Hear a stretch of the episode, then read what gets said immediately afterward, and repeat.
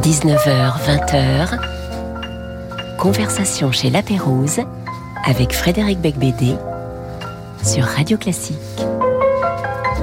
Bonsoir Jean-Philippe Toussaint, merci d'avoir accepté de venir dans Conversation chez La Pérouse euh, pour votre nouveau livre, L'échiquier, publié comme d'habitude aux éditions de Minuit.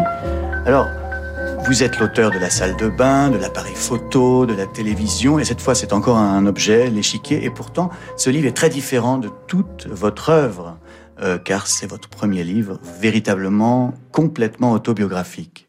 Oui, je vais commencer par vous faire une, confidence. Euh, c'est que longtemps j'ai pensé appeler le livre l'échiquier de ma mémoire. Mmh. Et en effet, s'il si, s'était appelé l'échiquier de ma mémoire, le, projet autobiographique aurait été peut-être plus clair et plus lisible.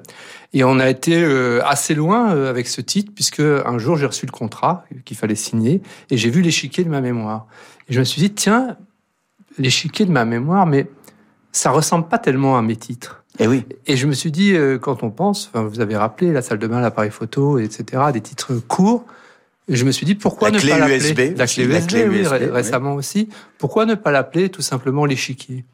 Et j'en ai parlé à Thomas Simonet qui dirige maintenant les, éditions de minuit. Il m'a dit oui, en effet, c'est une bonne idée. Euh, c'est bien d'avoir un titre qui ressemble à l'auteur, enfin qu'on identifie. Et j'ai quand même gardé l'idée en quatrième de couverture d'insister sur, cette, sur ce point de dire je voudrais que ce livre soit l'échiquier de ma mémoire, parce que ça introduit à ce moment-là cette tentation autobiographique. Oui, au, départ, vous parlez du carrelage en damier euh, de votre école à Bruxelles, quand vous étiez enfant, qui ressemblait à un échiquier. C'est en voyant cette, enfin en revoyant mmh. cette image-là, euh, que vous avez eu l'idée de ce de ce parcours de, de souvenirs. Alors c'est le point de départ en effet, c'est ce carrelage qui va euh, induire les souvenirs. Et je dis que ce moment où je passe euh, devant mon ancienne école, j'ouvre la porte, je reste sur le seuil, je vois ce carrelage et je dis c'est le présent de ce livre, c'est le présent infini de ce livre. En fait, tous les souvenirs vont procéder de ce moment-là. Mais ça, euh, entre nous, c'est tout à fait fabriqué. ça, c'est pas grave. pas du tout. Mais ça n'a jamais existé. Ça, c'est un quelque chose d'écrivain. C'est-à-dire que pendant que j'écrivais, il y a eu un passage où je suis revenu dans une ancienne école, pas la même, d'ailleurs pas mhm. celle que j'ai gardée, dans euh, une autre qui, était l'Athénée Robert Cato, que j'évoque aussi dans le livre. Et il me semblait que le carrelage avait quelque chose d'un échiquier. Et j'ai commencé à écrire une page entière assez proustienne euh, En, disant que de ce carrelage, tout le passé pouvait surgir comme de la tasse de thé euh, du narrateur. En fait, c'est de la mythomanie pure. Alors après, je me suis dit, voilà une idée il faudrait que je la déplace. Et puis, euh, j'en ai fait, j'ai fait un travail d'écrivain. Et j'ai dit, voilà, ce sera le point de départ du livre. Et, finalement, je suis très content de ça, parce que certes, euh, beaucoup de choses sont autobiographiques, mais l'écrivain repasse derrière. Bien sûr. Je vous rassure, je pense que Marcel Proust trichait aussi, hein, avec ses, pavés euh, disjointes qui le renvoient à la mémoire de la duchesse de Guermantes. Moi, à mon avis, il y, a, il y a aussi des choses qui sont quand même très travaillées, très arrangées. Euh, d'ailleurs, c'est ça qui est intéressant dans, dans l'autobiographie, c'est qu'on on, joue avec sa sincérité. Exactement. C'est-à-dire que s'il n'y a pas de travail d'écrivain, ça n'est pas très intéressant. C'est-à-dire que mm. je, je, je, dirais, euh, même s'il s'agit de moi, que mes souvenirs ne sont pas particulièrement intéressants. C'est ce que j'en fais comme écrivain. Et donc c'est pour ça que j'insiste sur ce point-là, c'est qu'il y a le travail de l'écrivain, il, il vient derrière. En même temps, pendant le confinement, pendant ces quatre mois où j'étais euh, isolé à Bruxelles, j'ai ouvert d'une certaine façon les vannes. Je me suis laissé aller à écrire, à écrire et à laisser le, le, passé, euh, euh, revenir, mon, enfance surgir, mon adolescence. Et, et donc, je me suis trouvé à la tête d'une matière très grande. Et les deux années suivantes, j'ai fait un travail d'écrivain. Oui, mais je suis sûr, d'ailleurs, vous n'êtes pas le seul, hein, puisque moi-même, ça m'est arrivé d'écrire sur euh, mes souvenirs au moment du confinement. Je pense que l'enfermement euh, provoque, bah, évidemment, on n'a pas le droit de sortir de chez soi, euh, une, une, envie de se souvenir. C'est un paradoxe parce que à la même époque, on lisait les journaux, on avait vraiment le temps de le lire à fond. Mhm. Tout le monde nous disait, nous parlait du monde d'après. Et donc, il fallait s'interroger sur le monde d'après. On était même sollicité. Euh, les, journaux nous disaient que, que sera le monde d'après? Puis les choses ne seront pas comme avant. que sera l'avenir? Il y a quelque chose qui a changé, etc. Et je disais, paradoxalement, on parle beaucoup de ce monde d'après, et, et, moi, c'est le monde d'avant qui, qui, vient et, qui, et qui me revient. Et que il y a comme, en effet, comme un arrêt dans la vie, et cet arrêt nous permet de nous retourner et d'aller euh, voir ce, ce, ce qui a eu lieu déjà. Le Covid est notre Madeleine. Voilà, c'est ça. Alors, c'est pas que ça, puisque ça parle beaucoup d'échecs. Hein. C'est un livre sur le jeu d'échecs, euh, en quelque sorte des mémoires en 64 cases, puisqu'il y a 64 chapitres numérotés. Euh, ça, c'est ce qui vous vient un peu du nouveau roman, puisque vous êtes aux éditions de minuit, vous êtes un héritier, euh, on peut dire, de cette bande d'écrivains qui avaient besoin de jouer avec le lecteur, de jouer avec la forme. Euh, si c'était juste des mémoires, euh, il serait pas organisé comme ça. Oui, alors c'est encore plus manifestement euh, Loulipo que, que le mhm. nouveau roman. Mhm. Je cite d'ailleurs euh, Perec, Georges Perec, je cite La vie mode d'emploi, et notamment la polygraphie du cavalier, c'est-à-dire le parcours du cavalier qui parvient, euh, avec un parcours extrêmement sophistiqué, à parcourir les 64 cases en, sans jamais aller sur la même. Sur la même. Donc mm. c'est très virtuose. Et, et ça, c'est là aussi, c'est quelque chose qui est venu par la suite. C'est pas, j'ai pas commencé en disant je vais faire quelque chose d'aussi rigoureux. C'est venu par la suite, mais ça a apporté une sorte de cadre, de rigueur, et je dirais qu'elle est un peu en trompe-l'œil.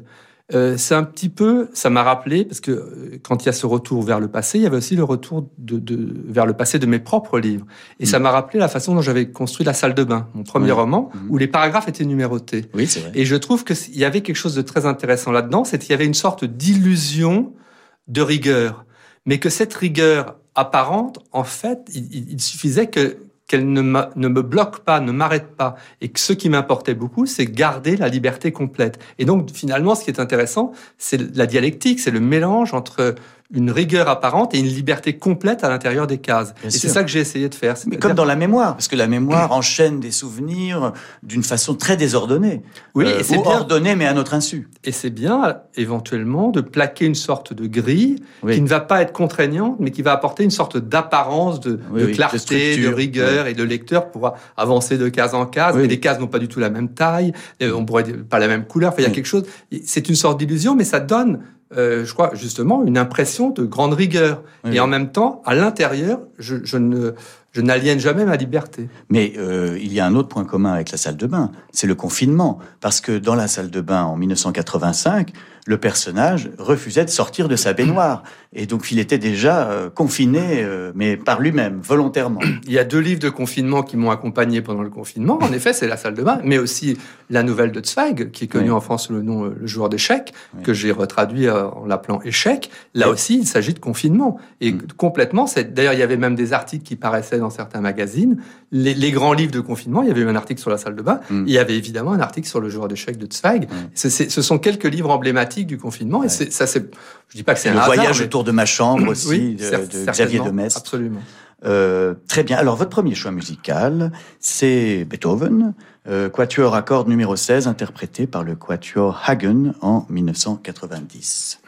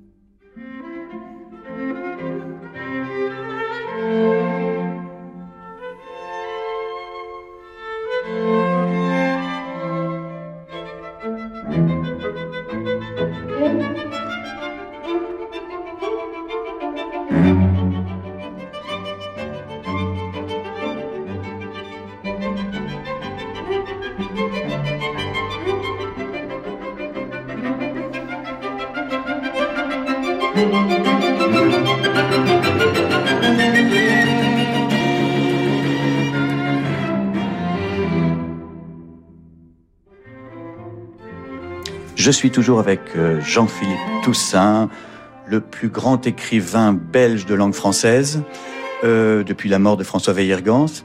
Et peut-être ex aequo avec Amélie Nothomb, qui est notre invitée la semaine prochaine. voilà, il y a une invasion de Belges sur Radio Classique.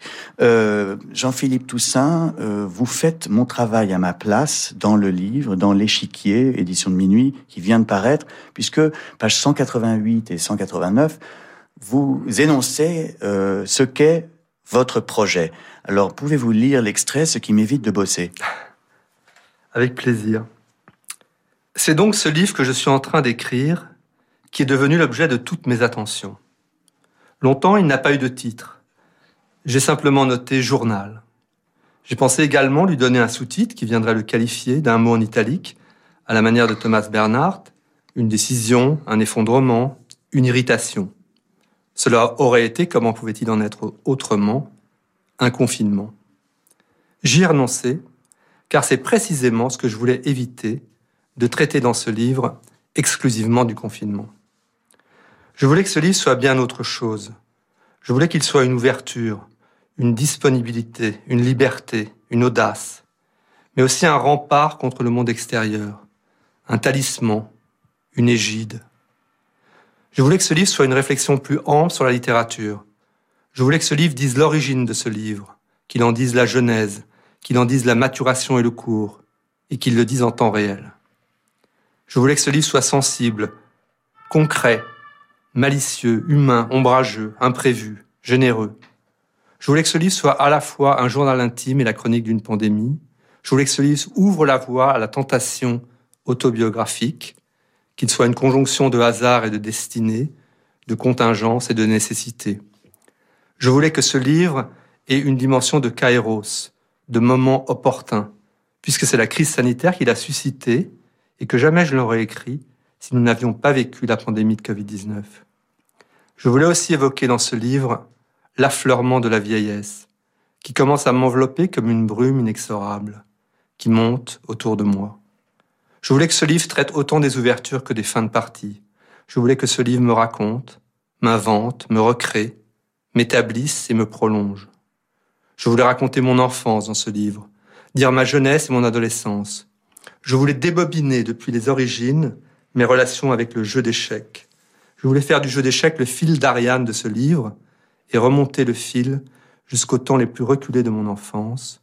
Je voulais qu'il y ait 64 chapitres dans ce livre, comme les 64 cases d'un échiquier. Ce qui est formidable, c'est que comme ça, vous, vous écrivez la, critique de votre livre, la meilleure critique possible de votre livre, vous-même. Vous ne laissez pas les autres décider, vous le faites vous-même. Mais quand vous dites je voulais, je voulais, je voulais dans cette belle anaphore là, est-ce que, euh, est-ce que vous, aviez, vous, vous, estimez que vous y êtes parvenu? C'est ça la question.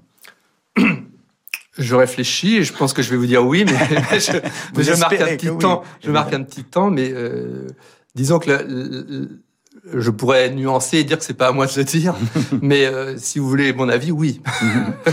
Non, mais c'est vraiment un livre très très, je trouve très émouvant, très réussi, euh, précisément parce que vous, vous restructurez euh, votre enfance.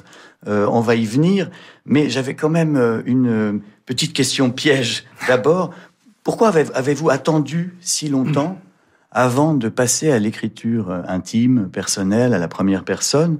Euh, alors j'ai trois propositions de réponse. Euh, premièrement, parce qu'Annie Ernaux s'en charge très bien. Deuxièmement, parce que vous êtes pudique. Troisièmement, parce que vous aviez quelque chose à cacher. j'aurais voulu dire les trois, mais le, troisième point n'est pas du tout. Euh, je n'ai évidemment rien à cacher. la pudeur, certainement. J'ajouterais un quatrième point, mais qui est peut-être lié à la pudeur, c'est qu'il y avait presque une sorte de valeur de gros mots pour l'autobiographie. C'était quelque chose qu'il ne fallait pas faire. Ou Obscène. Oui, et en tout cas, euh, par rapport à euh, cette, euh, comment dirais-je, les leçons du nouveau roman, l'autobiographie, c'était pas ça qu'il fallait faire. Euh, alors, alors que Rob Grillet a écrit Il a fini par le faire, mais à, un certain âge, en gros à l'âge que j'ai actuellement. Il, il, et, justement, ce moment, les, romanesques qu'il a commencé, euh, Le miroir qui revient et les deux livres qui suivent, il a commencé ça vers 60 ans. Mm. Et, et, je pense qu'il a dû se poser la question. Et, c'est vraiment une des choses qui m'a intéressé dans ce livre, c'est il y a cette tentation autobiographique et comment comment pourrais-je si moi je devais écrire un livre autobiographique autobiographique, comment m'y prendrais-je? Et donc, mm. c'est un peu ça le, le, le, défi de ce livre. C'est quelqu'un qui n'a pas du tout envie d'écrire une autobiographie, qui va se dire, est-ce que je pourrais quand même écrire quelque chose autour de mon enfant? Vous, vous, avez parlé d'Annie Ernaux, euh, le, le, livre euh, Mes années ou Les années, Les années, les années euh, est, est, tout à fait remarquable du point de vue conceptuel, de mélanger la, la, vie propre, la vie privée, avec la vie euh, sociale d'une époque. Mm. Et il y, a, il y, a, quelques livres comme ça qui, qui ont été des, des repères ou des possibilités. J'ai pensé aussi au livre de Robert que dont on vient de parler. Euh, le miroir qui revient. Voilà, il y a, y a, quelques livres comme ça. Il y a, y a, un livre de Philippe Ross aussi qui s'appelle euh, Les faits euh, autobiographie d'un romancier. Il y a comme ça des livres qui, qui, qui, qui étaient des possibilités, quelque chose qu'on pouvait faire. Et donc, je propose aussi l'échiquier comme une possibilité d'écrire hmm. une autobiographie. Euh, tout en restant quand même très expérimental, parce que, euh, par exemple, vous avez peut-être entendu parler de western de Maria Pourchet, où elle se sert de Don Juan pour parler de, enfin, pour écrire une histoire d'amour. Elle prend le Don Juan de Molière et elle le détourne. Vous, vous détournez à un autre livre qui est Le joueur d'échecs euh, de Stéphane Zweig, que vous avez traduit, ou plutôt retraduit, euh, et qui, est publié euh, également en même temps aux éditions de Minuit sous le titre Échec. Et c'est marrant parce que Échec était votre premier manuscrit non publié qui s'appelait Échec au pluriel, ce qui est assez rigolo pour un premier livre. Oui, il portait bien son nom puisqu'il n'a jamais été publié, aucun éditeur n'en a jamais voulu. Et, et, mais pour moi, il y avait aussi cette dimension-là de boucle temporelle, c'est-à-dire que j'arrive 40 ans après euh, et, et, et je choisis euh, de faire une traduction d'un texte de Zweig. Euh, il l'appelait Échec, qui est le titre précisément du, premier roman que j'ai écrit, qui n'a jamais été publié. Donc je, je, je, je, reviens là encore vers le passé. Il y a quelque chose de, cette idée de, de, retour, de reprise, de, euh, de revisiter quelque chose de mon passé. Oui, puis d'utiliser les échecs pour se livrer. C'est assez paradoxal d'utiliser un, un, des jeux les plus complexes avec des règles extrêmement rigoureuses pour, euh, pour entre guillemets, se lâcher et, et, et, oser enfin dire des choses. Alors, je, entrons dans le vif du sujet. Euh, vous parlez de quatre années de pensionnat au collège L'Ermitage. Il y a un côté modianesque d'ailleurs dans cette, euh, enfin l'ambiance de, de, cette villa triste. C'est à Maison Lafitte, euh, à l'âge de 13 ans, au début des années 70. Et comme souvent chez vous, il y a une, une image qui reste. Euh, et cette image de deux adolescents avec une valise qui jouent au flipper euh, près de la gare euh, Saint-Lazare, euh, moi, c'est une image qui me restera, je le sais. C'est gentil, elle est inventée aussi. Ah bon Voilà, vous l'avez eu. Non, mais non, c'est pas ni à voir. Justement, je suis fier. C'est aussi mon travail d'écrivain. C'est euh, en fait autant que je me souvienne, tout est fondé sur des éléments de réalité. Hmm. Ce, garçon a existé. Le nom n'est pas inventé. J'ai gardé son nom, mais je lui ai inventé un père aussi avec hmm. une histoire un peu plus lourde. Il fallait aussi apporter des éléments de, romancier Et, en même temps euh, jouer au flipper dans un café près de la gare Saint-Lazare. Je l'ai fait, mais peut-être pas avec lui. euh, la valise, enfin bon, il y a des, il y a aussi cette, ce côté de reconstruire, de reconstitution, qui est aussi le travail de l'écrivain et qui, pour moi, est, est, évidemment euh, très important et ajoute et peut-être rend encore plus euh, euh, réel, oui, oui, oui, c'est vrai. Mais mais c'est vrai qu'il y a Enfin, on sent qu'il y a eu un effort colossal pour vous de passer de, de la salle de bain à, à cet échiquier. Euh, comme si vous deviez briser l'armure, comme on dit. En même temps, euh, il y a une chose qui est paradoxale, c'est que contrairement à mes autres livres, je l'ai écrit, euh, en tout cas le premier jet, et c'est la seule fois où je peux parler d'un premier jet, parce que mes autres livres, il n'y a pas de premier jet, je les travaille au fur et à mesure, et je n'avance que quand je suis satisfait d'une page. Là, pendant le confinement, au moins les, disons de mars à juillet 2020, j'écrivais tous les jours. J'avançais, j'avançais, je relisais pas. Mhm. J'avançais, j'avançais, j'avançais, j'avançais. Après, j'ai relu et retravaillé pendant deux ans. Mais il y a une sorte de... Les choses venaient ce qui hmm. n'est vraiment pas toujours le cas euh, pour mes autres livres. Donc paradoxalement, il a été écrit avec beaucoup de liberté, beaucoup de d'élan, beaucoup d'une sorte de flux. Il venait, et ce n'est qu'après que j'ai plaqué ce, ce, travail littéraire un peu pour, à rajouter des boulons, des lignes, le, refermer, hmm. le tenir, et puis retravailler enlever beaucoup de choses, par exemple, qui avaient trait à la pandémie, parce que c'est pas ça qui m'intéressait le plus. Oui, bah, côté, il y a eu déjà beaucoup voilà, de livres. Et ça m'intéressait. J'ai supprimé beaucoup et j'ai rajouté des éléments comme euh, ce, jeune homme dont vous avez fait allusion, qui est en fait la dernière chose que j'ai écrite, euh, cet ami d'enfance de, l'Ermitage qui est mort euh, tragiquement, et qui, venait faire une sorte d'écho anticipé avec la mort de mon ami joueur d'échecs, qui en fait est, vraiment pour moi le, le, point d'arrivée. Je savais depuis très longtemps que ce serait le point d'arrivée de ce livre-là. Il ne faut pas raconter la fin, mais c'est vrai que vous aviez un ami champion d'échecs. Euh, qui a basculé à un moment vers le, le casino, enfin qui, qui était devenu un joueur, un joueur euh, au péril de sa vie. Voilà, on ne dira pas ce qui se passe. Euh, je reviens sur l'image donc des, de l'enfant qui joue au flipper parce qu'il est en pension et qui va devoir prendre un train et qui va mourir bientôt. Qui même si elle est peut-être composite, moi, elle m'a beaucoup touché quand même, et tant mieux. Euh, vous êtes quand même un écrivain très visuel, c'est-à-dire que par exemple je me souviendrai toujours du cheval qui court sur le tarmac de l'aéroport euh, de Narita. Euh, c'était dans... La vérité sur Marie. Oui. Et puis aussi dans Nu. Alors la top modèle euh, nue, recouverte de miel et poursuivie par des abeilles. Enfin franchement, d'où viennent toutes ces images? Ce sont des. C'est important pour pour un romancier d'être visuel? Ah, je ne sais pas si c'est important, mais c'est mon cas. C'est, mm. disons que j'ai toujours associé l'écriture euh, et, et, je dirais aussi. Et vous avez réalisé des films d'ailleurs. Et j'ai réalisé des films, mais mais il y a aussi, je dirais, le fantasme aussi est très visuel. Enfin, je dirais, si on a des mm. fantasmes sexuels, il vaut mieux que ce soit assez visuel. Enfin, mm. peut-être que des gens ont des fantasmes sexuels philosophiques. Oui, enfin, ça me paraît quand même moins efficace. Mais euh, pour, pour pour ce qui me concerne, le fantasme et en particulier le fantasme sexuel, est extrêmement visuel. Ce sont des, des, des sortes de, une sorte de monologue intérieur purement visuel. Et, mm. que, et, et pour moi, la, la, littérature fonctionne de la, la même façon. Mm. Il y a, d'ailleurs un long développement où j'évoque justement ce, ce, ces fantasmes sexuels pendant l'adolescence, et je me dis que c'est peut-être euh, quelque chose d'avant-coureur avant -coureur de, de, de, de, de, ce que je ferai par la suite quand, quand j'écrirai des livres. Mm. Euh, alors, à propos de pornographie, Voici Romance oubliée pour violoncelle et piano, le deuxième choix musical de euh, Jean-Philippe Toussaint. C'est euh, Franz Liszt avec Ophélie Gaillard au violoncelle et Delphine Bardin au piano en 2012.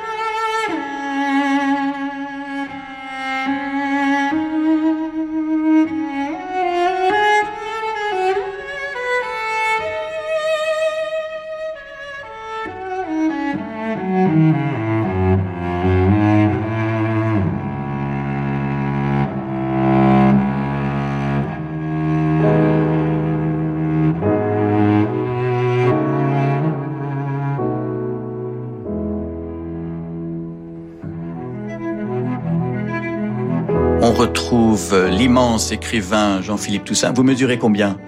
Euh, 1m80... Allez, 7 Et voilà, c'est ce que je disais. Un, un très grand écrivain, Jean-Philippe Toussaint, juste après cela. Oh, on a une des meilleures équipes du monde. Oh là, Pierre se mouille. Quel expert. Attends, solide en conquête, bonne alternance au pied, densité physique, technique à l'avant, flair à l'arrière, du très costaud. Ah ok, dit comme ça. Ce qu'on entend partout, on le comprend sur l'équipe. Accédez aux notes, analyses et enquêtes en illimité à partir de 7,99€ par mois avec l'abonnement numérique sur le site et l'application L'équipe. Dans le cadre somptueux du lac du Bourget, le Festival des Nuits Romantiques rend hommage à Giuseppe Verdi. Neuf concerts avec les lauréats du Conservatoire de Turin, l'ensemble des siècles romantiques pour les plus beaux chœurs d'opéra de Verdi, l'orchestre de l'Académie de la Scala de Milan et un récital exceptionnel de la soprano Erika Grimaldi à l'abbaye de Hautecombe. Verdi aux Nuits Romantiques d'Aix-les-Bains, c'est du 23 septembre au 1er octobre. Détails et réservations sur nuitsromantiques.com. Vincent Trémollet de Villers, directeur des rencontres du Figaro. Je recevrai lors des prochaines rencontres, en octobre, Gilles Kepel sur le wokisme et l'islamisme, en novembre, Jérôme Fourquet et Jean-Pierre Le Goff, et en décembre, Franz-Olivier Gisbert. Les rencontres du Figaro à la salle Gaveau, un rendez-vous à ne pas manquer. Réservation sur le Figaro Store. Dans l'impressionnante abbaye de Royaumont, au cœur du Val d'Oise, le Festival de Royaumont vous propose 5 week-ends de musique, de danse et de rencontres. Jusqu'au 8 octobre, chaque week-end, jeunes talents et grands artistes s'y côtoient pour faire vivre les œuvres du répertoire et découvrir les compositeurs d'aujourd'hui. Votre billet pour le Festival de Royaumont vous permet également de visiter l'abbaye édifiée par Saint-Louis et ses trois jardins remarquables. Tous les événements du festival sont sur royaumont.com. C'est un véritable salon à ciel ouvert. Parcours des mondes. La première foire internationale dédiée aux arts anciens d'Afrique, d'Océanie, d'Asie, des Amériques et à l'archéologie se déroule actuellement à Paris. Cette 22e édition accueille 58 galeries internationales pour une sélection remarquable d'objets et œuvres d'art provenant de grandes civilisations du monde. Parcours des mondes, pour curieux et passionnés. Jusqu'au 10 septembre, dans les quartiers de Saint-Germain-des-Prés et des Beaux-Arts, à Paris. Pour leur neuvième édition, les musicales de Quiberon célèbrent Vienne et les compositeurs autrichiens. Six concerts exceptionnels avec Dimitri Vassilakis, Julien Sulzmann, Audrey Perrin et le merveilleux baryton Yvon Naumovski. Point d'orgue de ces musicales, le concert de l'orchestre à cordes des musicales de Quiberon dirigé par Pascal Gallois, également directeur artistique du festival, avec Mozart, Schoenberg et Malheur. Les musicales de Quiberon, au bord de l'océan Atlantique, du 22 au 24 septembre. Réservation sur lesmusicalesdequiberon.fr. Vous écoutez Radio Classique. On a tendance à tout suréquiper. Les voitures, les maisons, les outils. Bah, bientôt même les équipements seront suréquipés. Et le suréquipement, ça se paye. Pas chez Nissan. Jusqu'au 31 octobre, la série spéciale Nissan Juke suréquipée est à 230 euros par mois. Et oui, vous avez bien entendu 230 euros par mois. Alors faites vite, il n'y en aura pas pour tout le monde. Nissan. Nissan Juke série spéciale 9, LLD premier loyer 3500 euros puis 48 loyers de 230 euros, 40 000 km si accordiaque, détail nissan.fr. Pour les trajets courts, privilégiez la marche ou le vélo. Jusqu'à 20h, conversation chez La Pérouse avec Frédéric Becbédé sur Radio Classique. Et donc Jean-Philippe Toussaint publie L'échiquier aux éditions de minuit ainsi qu'une retraduction euh, du joueur d'échecs de Stéphane Zweig sous le titre Échec au pluriel euh, également chez minuit. Euh, on parlait de vos images inoubliables. Euh, vous avez aussi euh, écrit une suite d'objets, hein, une suite d'objets modernes. L'appareil photo en 89, la salle de bain en 85, la télévision en 97, la clé USB en 2019 et maintenant l'échiquier en 2023. Vous vouliez concurrencer Darty? Pas, pas, vraiment. J'ai une anecdote à ce sujet. C'était ma traductrice tchèque qui racontait à quelqu'un qu'elle traduisait des livres et c'est quoi? Et euh, elle disait bah, l'appareil photo, la télévision et son interlocuteur ah que des livres techniques. voilà, Cela dit, maintenant dans les Fnac, il y a beaucoup d'électroménagers de plus en plus. Vous allez peut-être vous allez peut-être déclencher un phénomène qui va nous dépasser tous et nous, nous, éliminer des librairies. Euh, donc l'échiquier complète euh, la collection. Euh, mais en 2002, euh, vous vous êtes réinventé dans un genre différent. Beaucoup moins minimal, avec le cycle Marie-Madeleine Marguerite de Montalte. Et là, c'était quatre romans sur une rupture amoureuse. Faire l'amour en 2002, puis fuir en 2005 déjà. Alors, pourquoi fuir après faire l'amour? Ben, chronologiquement, c'est le contraire. C'est amusant, c'est qu'en réalité, chronologiquement, dans l'histoire, fuir précède faire l'amour mais mm. dans l'ordre de publication. Faire l'amour précède fuir. Alors, je ne sais pas s'il faut voir un, un symbole. Et puis, il y a eu La vérité sur Marie. Donc, euh, il a fallu attendre un troisième livre pour savoir enfin la vérité sur elle. C'était en 2009. Et enfin, Nu en 2013. Euh, C'était une rupture amoureuse donc qui se passait au Japon, en Chine. Vous vouliez concilier le romantisme avec la froideur du, de, de, de votre écriture? Alors, disons que j'ai toujours écrit ou considéré la littérature comme une recherche. mes livres ont tous été publiés aux éditions de Minuit, et disons que je me sentais très à l'aise, et notamment avec les, euh, même les écrits théoriques de Rob Griet, tout ça me mm. plaisait beaucoup. Et donc il y avait, cette idée de, recherche.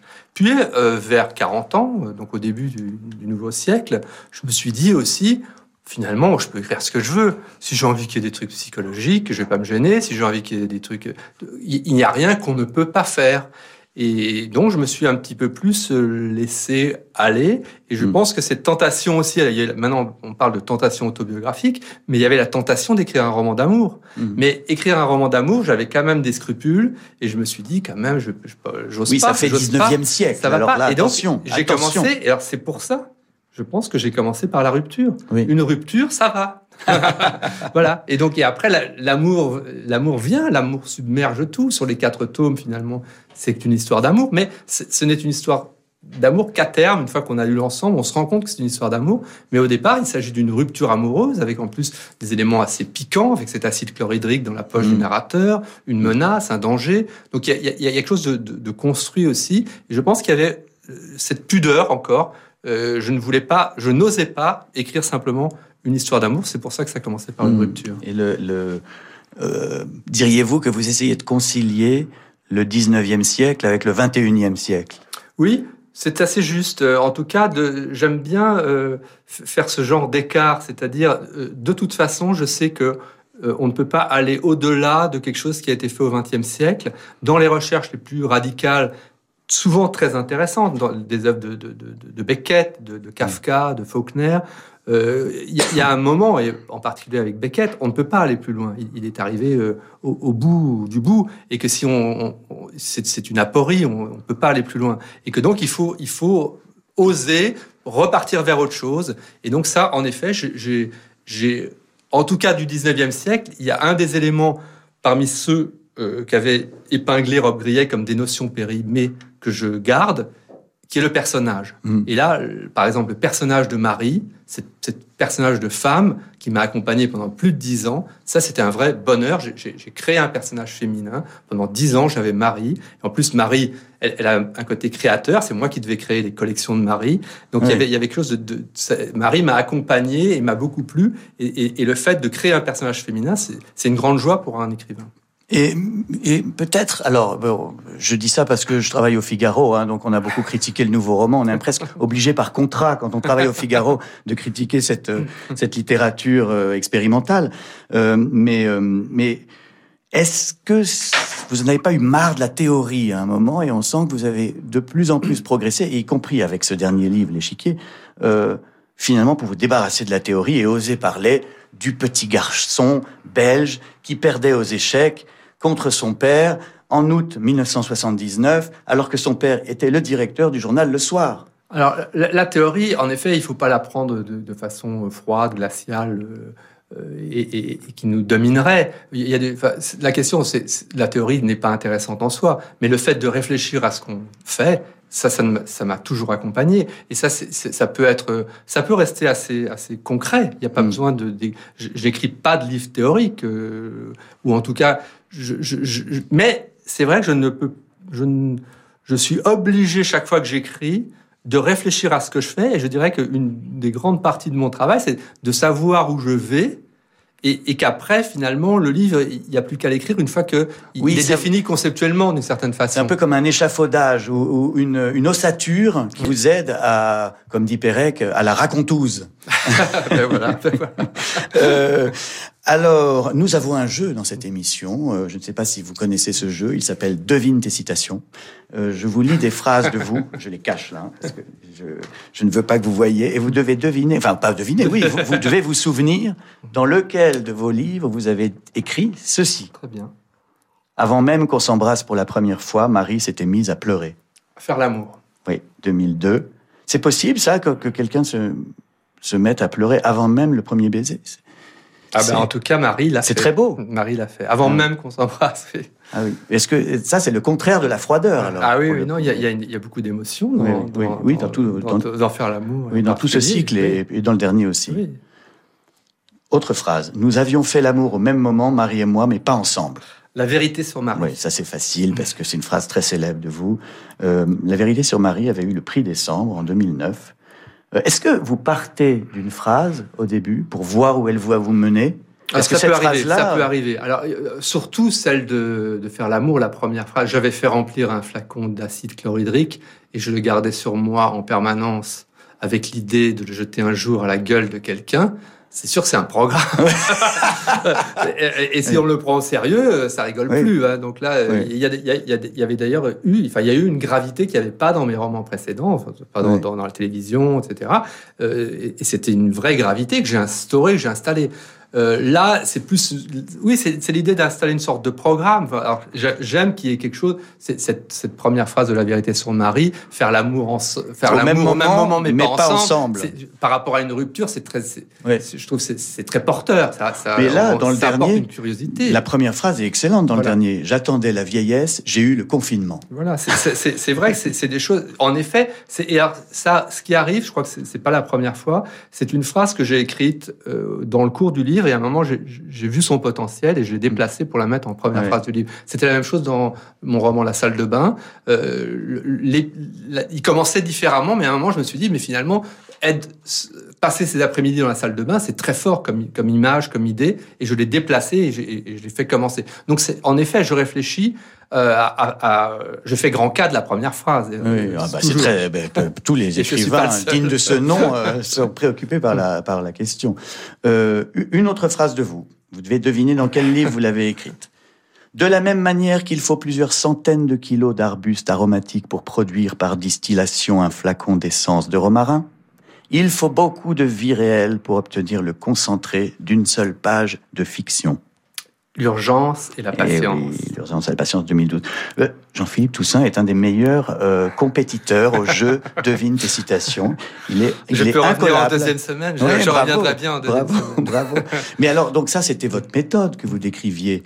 Euh, c'est peut-être pour ça que vous avez fui l'autobiographie si longtemps, parce que il faut tellement de travail pour une seule page de fiction.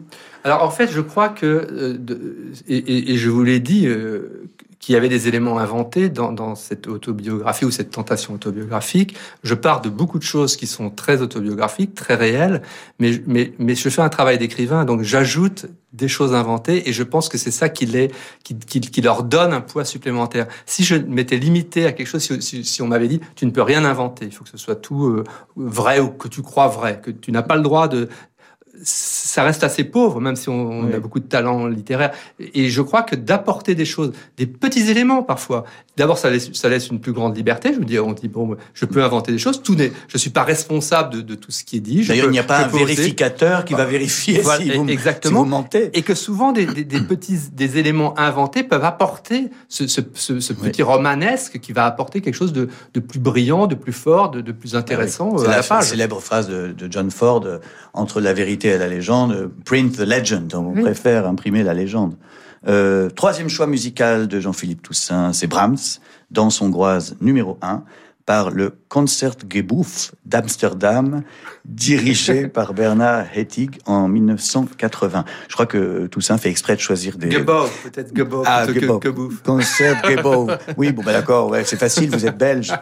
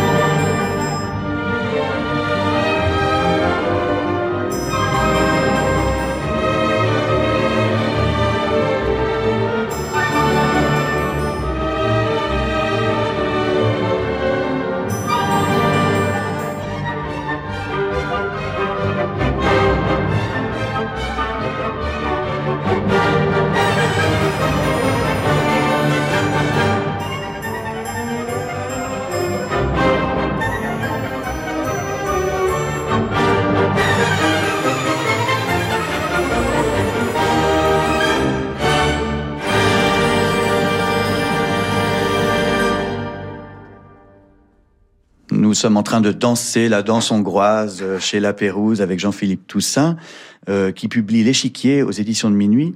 Euh, on continue le jeu Devine tes citations. J'en ai une dernière qui m'amuse beaucoup. À chaque fois que je voyage, m'étreint une très légère angoisse au moment du départ. Angoisse parfois teintée d'un doux frisson d'exaltation, car je sais qu'au voyage s'associe toujours la possibilité de la mort ou du sexe. Éventualité hautement improbable, évidemment, mais néanmoins jamais tout à fait à exclure. Oui, c'est autoportrait à l'étranger. l'étranger, en l'an 2000. Oui. Est-ce que vous le pensez toujours qu'un voyage implique peut-être la mort ou le sexe? Parce que vous avez publié cela en, il y a 23 ans, Oui. mais les choses ont changé, les voyages sont... La mort ne me concerne plus. Non, bien sûr. Et le, et- et- et- et le sexe est, plus, est- est très dangereux aujourd'hui. Euh, non, je pense qu'il y a.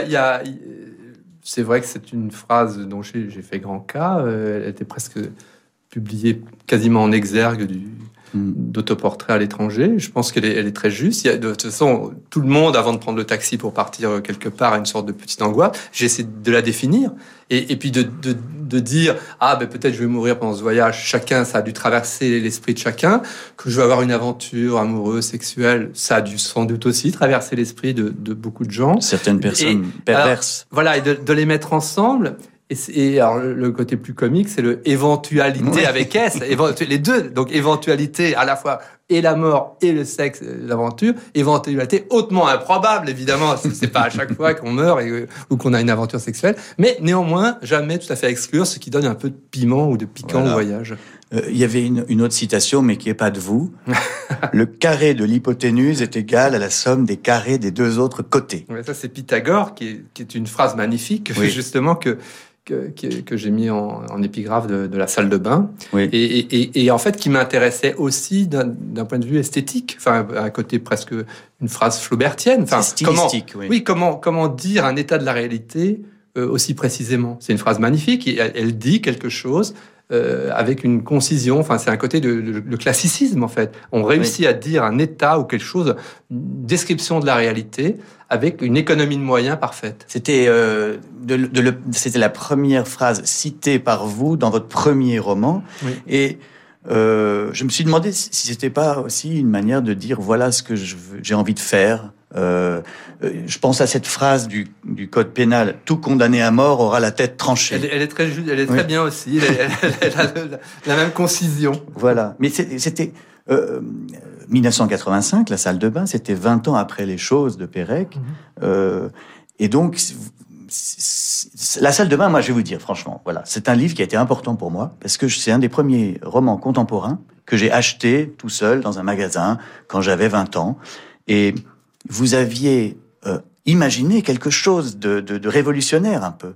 C'était comme une sorte de d'équivalent français à Less Than Zero de Bret Easton Ellis. Euh, euh, la même froideur, la même critique du vide, euh, mais en même temps avec beaucoup d'humour. Alors c'est un, un, roman que j'ai écrit tout à fait isolé. Euh, j'étais prof de français en Algérie pour pas faire le service militaire. Je, j'avais bon, j'étais assez cultivé, mais je, connaissais pas grand monde euh, dans le milieu éditorial. Et en fait, c'est Jérôme Lindon, le directeur des éditions de Minuit, qui l'a, qui l'a vraiment découvert et, et, transmis au public, qui a fait vraiment le vrai travail d'éditeur, parce qu'il en a fait un succès tout à fait remarquable dès la première année. Le livre s'est vendu à 50 000 exemplaires, il a été très vite traduit en une dizaine de langues. Il y a ah, eu un pas, film. C'est pas Jérôme Lindon qui l'a écrit. Alors, c'est pas Jérôme Lindon qui l'a écrit, mais il, il, il, aurait pu rester dans mes tiroirs comme échec assez longtemps, parce que quand même tout le monde l'a refusé. Euh, je l'avais pas envoyé à tout le monde, tout le monde, mais enfin, cinq, six éditeurs, euh, grands éditeurs oui. français, euh, ceux auxquels on peut penser, oui. l'ont refusé. Et donc, et en plus de ça, il y a une sorte de malentendu, parce que je l'avais envoyé à, à Alain Robbe-Grillet, et lui, Robbe-Grillet est aux États-Unis, ce qui fait que le, le manuscrit s'est perdu, et, ah oui. et Lindon l'a découvert par hasard dans le bureau de Robbe-Grillet, et quand il l'a vu, il l'a lu et, et, il a dit euh, on, je suis en retard. Enfin, ça fait trois mois qu'il est là, donc quelqu'un d'autre là. Il a, il m'a envoyé des télégrammes. Enfin, je raconte ça dans Autoportrait ah oui. à l'étranger. Et, et, au téléphone, la première question est-ce que vous avez déjà signé un contrat? Il était. Euh, je dis. Euh, enfin bon. Et, je vous l'envoie tout de suite. Il a même pas dit quoi que ce soit. Et donc c'est un vrai coup de cœur. Et c'est vrai qu'il l'a fait connaître. Donc je, je, je, je, dois rendre hommage à. Oui. Et puis vous avez euh, comment dire incarné. Euh, comment dire, une forme de design euh, postmoderne, c'est-à-dire que vous coïncidiez en 1985 avec voilà avec euh, Philippe Stark, avec tout tout ça, avec les les clips vidéo, avec euh, euh c'était presque comme un, accessoire de mode. La salle de bain, il fallait avoir la salle de bain sous le bras pour aller pour aller à la Fashion Week. J'exagère à peine, j'exagère à peine. C'était. Mais au Japon, c'est ce qui s'est passé aussi de façon incroyable. Il y a eu un phénomène de mode incroyable, en particulier avec les jeunes filles japonaises.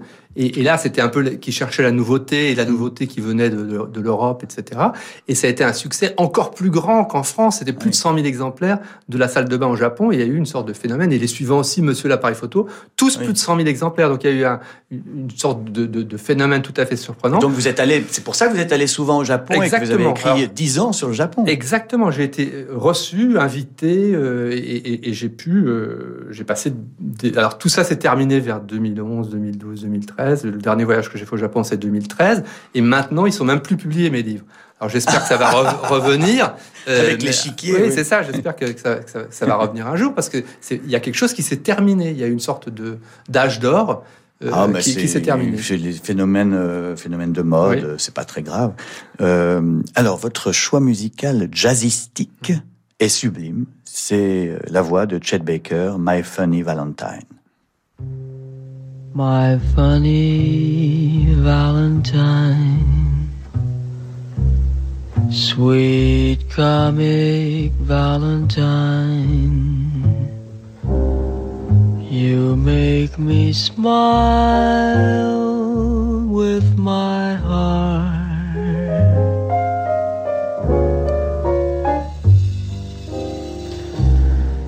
Your looks are laughable,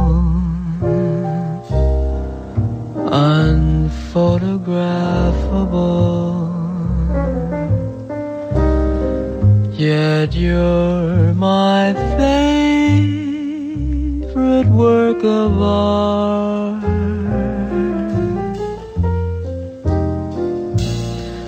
Is your figure than Greek?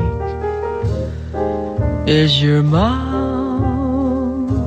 a little weak when you open it to speak?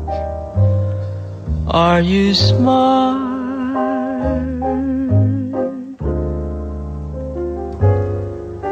But don't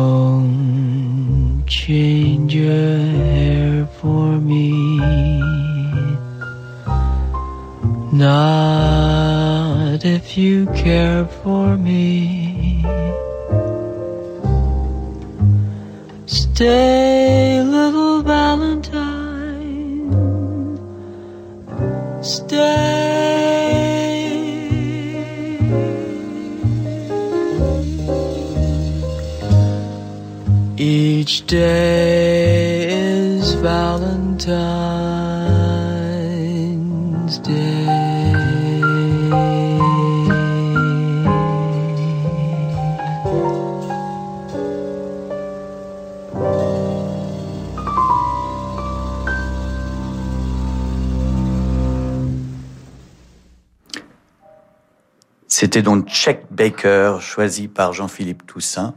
Pourquoi ce choix, Chet Baker? L'émotion C'est difficile de. L'autodestruction Bon, je laisse à chacun le, le soin d'imaginer. On reste dans le mood euh, Oui. Chet Baker. Euh, dans l'échiquier, euh, on, on découvre que Jean-Philippe Toussaint a grandi en France, en fait. Vous êtes présenté comme un romancier belge, mais c'est complètement faux. C'est un, grand déracinement. Alors, j'imagine que d'autres ont vécu. Moi, c'était entre Bruxelles et Paris, c'était pas si grand que ça. Alors, ça s'est passé euh, à, à 12 ans, 13 ans. Donc, c'est un moment où euh, j'ai à, à la fois quitté Bruxelles et quitté l'enfance. Et donc, ça a été, euh, alors que ma sœur l'a très bien vécu, elle a adoré euh, le passage euh, en pension à l'Ermitage. Moi, j'ai vécu ça comme une période très difficile. Et, et d'ailleurs, je pense que je l'évoque dans le livre. Bien sûr, c'est très- Il y a quelque chose d'assez mélancolique. Il y a, y a, euh, Le pensionnat, le pensionnat, je- je- Oui. enfin, on se rend pas compte pour les nouvelles générations, se rendent peut-être pas compte à quel point c'était. Vous aviez parlé de, de Modiano, c'est vrai qu'il y, a- il y a en particulier le livre De si braves garçons, enfin, où il, il évoque un, un pensionnat. Et c'est vrai qu'il y a, il y a quelque chose, il y a, il y a tout un, un univers de ce pensionnat. Il y a aussi une sorte de menace latente euh, euh, que j'ai vécue. Alors, je n'ai pas été brutalisé euh, vé- véritablement, mais il y avait quand même, il y avait, il y avait quand même des grands et des petits. J'étais plutôt du, Oui. à l'époque en quatrième chez les petits. Et donc, euh, il y, a, il y a quelque chose qui, qui, qui m'est resté, que, dont j'ai jamais parlé, dont j'ai sans doute eu un peu honte. euh, euh, et, et tout ça, c'est quelque chose qui au départ n'était pas dans le livre. Et quand j'ai- fini de, de le relire, je me suis dit, il y a toute cette, cette période de l'Ermitage. Il faudrait peut-être que j'en parle aussi. Elle, elle un, pensionnat à Maison Lafitte. à Maison Lafitte. Et, et je pense que c'est ce que j'ai vécu là avait sa place dans le livre. Et, donc Surtout, surtout, ça vous a peut-être euh, transformé et ça a fait de vous l'écrivain que vous êtes. C'est-à-dire cet isolement, cet éloignement, euh, cette solitude euh, ont fait naître un écrivain. C'est en tout cas comme ça que je l'interprète. C'est- ce que je dis, c'est que ce, mal-être que, que j'ai ressenti, qu'en plus je n'avais absolument aucune idée d'où il venait, pourquoi pourquoi j'étais pas bien dans ma peau. Je, je, je- subissais aussi la survenue de l'adolescence, des, des- des difficultés, le corps qui se transforme, etc. Et, et- et c'est vrai que j'ai commencé, enfin, l'écrivain que je suis maintenant s'est peut-être dit que c'est là que j'ai découvert la façon de se réfugier dans l'imaginaire et que se réfugier dans l'imaginaire permettait de, se protéger des blessures du monde extérieur et que c'est ce que j'ai fait par la suite consciemment devenant écrivain, c'est-à-dire quand je suis dans, l'écriture d'un livre, je suis protégé des menaces du monde réel. Et, et, bien ça, je, je, je, je l'ai vécu, c'est un peu surprenant de, de, la façon dont je le raconte, dans les scènes de masturbation, euh, où j'ai, euh, quand j'étais seul dans une chambre, heureusement, parce que quand tu es dans un dortoir, c'est plus compliqué, mais seul dans une chambre, et, et où en fait je découvrais le moment où on peut s'évader dans l'imaginaire et où on peut inventer une sorte de, euh, de, de, de d'utopie, d'utopie oui. ou en tout cas de monde qui, qui nous est propre et oui. mental, un monde mental. Et, et, et, les fantasmes, en fait, c'est pas très différent de ce que je, je vais faire plus tard avec euh, Marie ou les, ou les personnages que. que et puis c'est aussi un livre sur la littérature euh, qui complète un de vos livres précédents, l'urgence et la patience, euh, que j'avais beaucoup aimé et où vous, vous disiez, en gros, on a besoin des deux. On a besoin de l'urgence, c'est-à-dire euh, le lyrisme, euh, la chaleur, et puis en même temps la patience, c'est-à-dire euh, le travail, la structure, l'organisation. Euh, et vous, vous parliez, vous citiez Baudelaire, le rêve de Pierre. Baudelaire oui. définit la beauté comme voilà. Tu es belle au mortel. Tu es belle au mortel comme un rêve de Pierre. Et il y a dans le même poème de Baudelaire, d'ailleurs, il y a un vers Je hais le mouvement qui déplace oui, les lignes. Est-ce que c'est pas aussi ça une définition de de, la, de comment vous utilisez, par exemple, le jeu d'échecs pour, pour faire très, de la littérature Très beau vers Je hais le mouvement qui déplace les lignes. Compliqué aussi parce oui. qu'il faudrait y réfléchir. Euh, mais magnifique. Enfin, en, il y a besoin des lignes et il y a besoin du oui, mouvement. C'est ça. Et ce qui est bizarre, c'est qu'ils disent je hais. oui, c'est ça. non, il y, a, il, y a, il y, a, parfois des phrases comme le, la, la, la, phrase de Kafka dans le combat entre toi et le monde, oui. seconde le monde. C'est une phrase magnifique et, et, je me suis souvent interrogé. Euh, mais, mais, pourquoi il dit ça Pourquoi il, ne cède pas lui-même Enfin, et, et donc c'est quelque chose qui, c'est une phrase qui est magnifique. Enfin, enfin euh, déjà de poser le monde et soi. Euh... Oui, de toute façon, une phrase, elle est magnifique quand elle nous euh, oblige à nous poser des questions. Bien sûr. S'il disait entre toi et le monde, je choisis toi, on s'en souviendrait même pas. Merci infiniment, Jean-Philippe Toussaint, euh, d'être venu euh, converser chez La Pérouse pendant une heure. Euh, merci à toute l'équipe, Philippe Gau, le producteur, à la réalisation Matteo Catizone-Berardi et Jérémy Bigori pour la programmation musicale. Dans un instant, sur Radio Classique, le concert du samedi. Et ce soir, c'est Saturday Night Fever. Non, c'est Jean-Michel Duez qui vous propose un récital de l'ensemble Les Révélations donné dans la cathédrale Saint-Louis des Invalides. C'est moins disco, mais c'est beau. Euh, merci encore. Et L'échiquier de Jean-Philippe Toussaint est publié aux éditions de minuit. Il sort cette semaine.